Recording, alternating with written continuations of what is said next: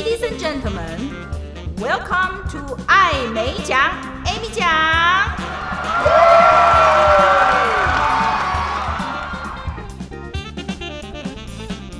各位听众，大家好，欢迎收听艾美奖，Amy 奖。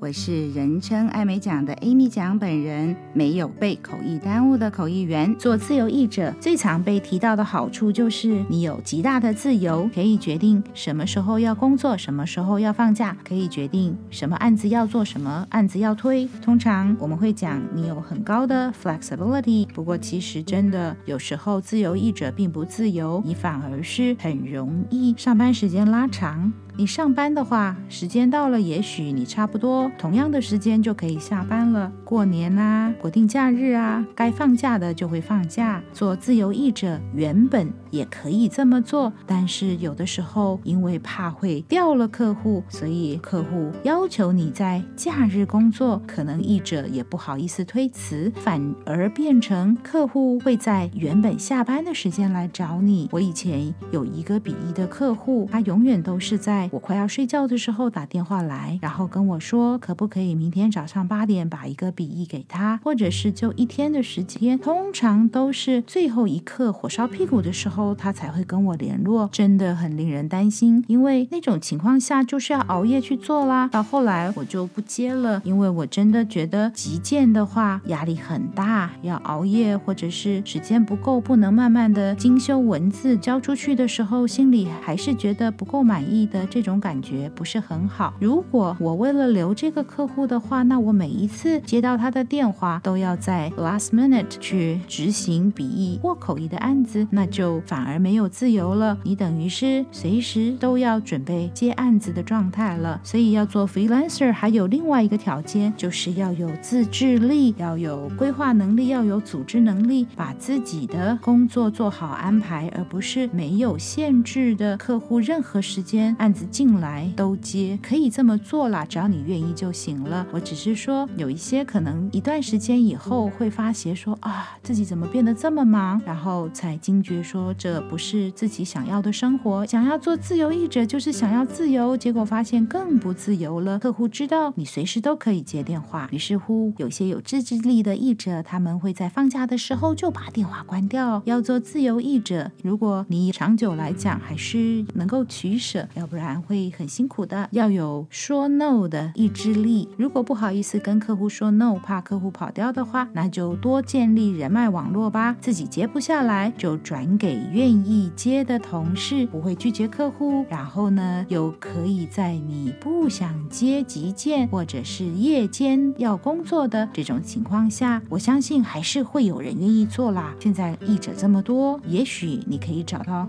愿意做的人，那就解决了自己。不愿意跟客户说 no，就担心客户会走掉。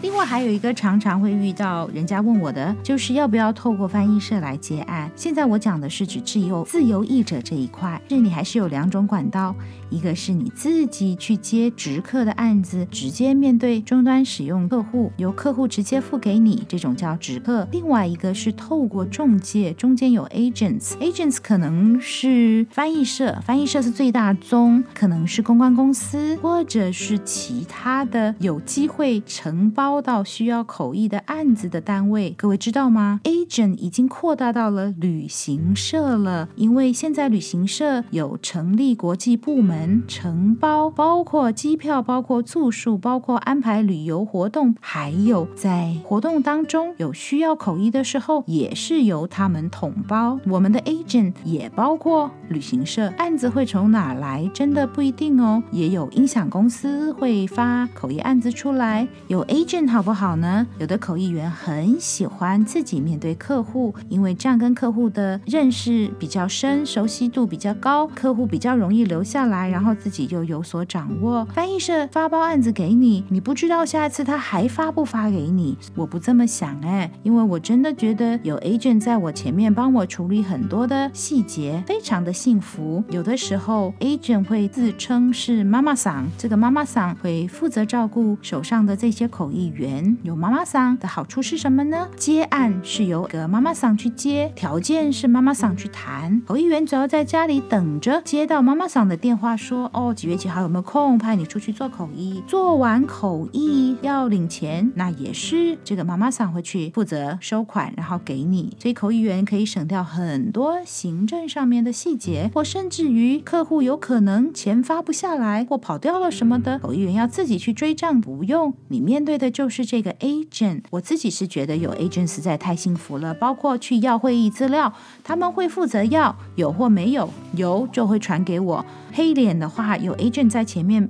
帮我们挡着，我觉得挺好的。而且哦，一个案子出来，常常要竞标，好多的 agents 在前端竞标。那像那种，以我个人的能力，我也没有办法去跟人家竞标。像政府的案子，还要去个计划书啊，要去简报什么的，那个是留给专业的 agent 他们去做吧。他们做多了，会知道标案的格式是什么。可能是一群常常去标案的人，他很熟悉标案的流程，有 agent 照。有妈妈桑照顾，真的好幸福啊！那你会问我啊？那这样的话，你怎么能够掌握这个 A 证下次会再发案给你呢？是的，我完全没有办法掌握。By the way，在比较大的翻译社里面，跟客户第一线面对的是业务单位，是然后跟口译员接触的是另外一个人哦，叫做 assigner。assigner 顾名思义就是指派工作给口译员的人，他是分派工作的人，所以哦，口译员你要。认识的是这个 assigner，有时候到客户那边去，客户说啊，这个翻译社很好啊，客户跟我提的那个人名我并不熟悉哦。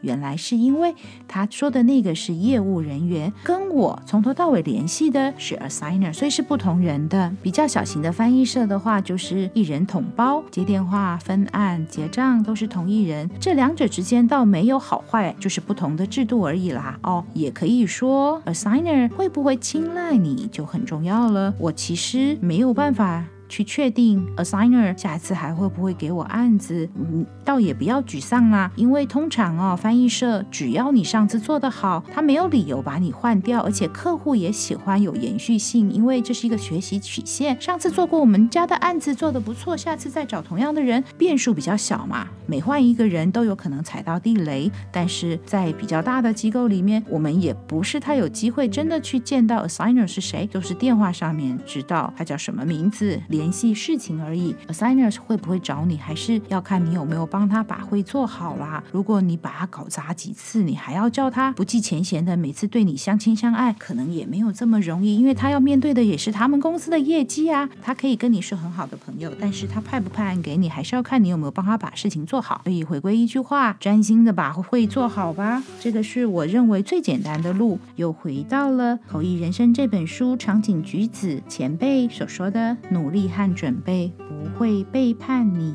好好的努力，做充分的准备，把口译工作做好，我认为就是最简单、最直接的提高 assigner 或 agents 下次找你的几率。agents 是生意人，最重要的是要接到生意啊，他不会故意派一个客户不喜欢的口译员，他们也会希望把客户留下来。客户指定倒是一个很不错的方法。assigner 有大部分的权利决定案子要发给谁，但是如果客户有指定要哪一个口译员的时候，assigner 再喜欢你，再不喜欢你，他还是得要听客户的意见。所以把客户的事情做好，希望客户下次会跟 agents 说要指定你去执行他们的口译工作，这是最好的策略吧，我想。口译圈人才济济，每一年还有更多更多的优秀人才从不同的领域、不同的背景加入这个大江大海当中。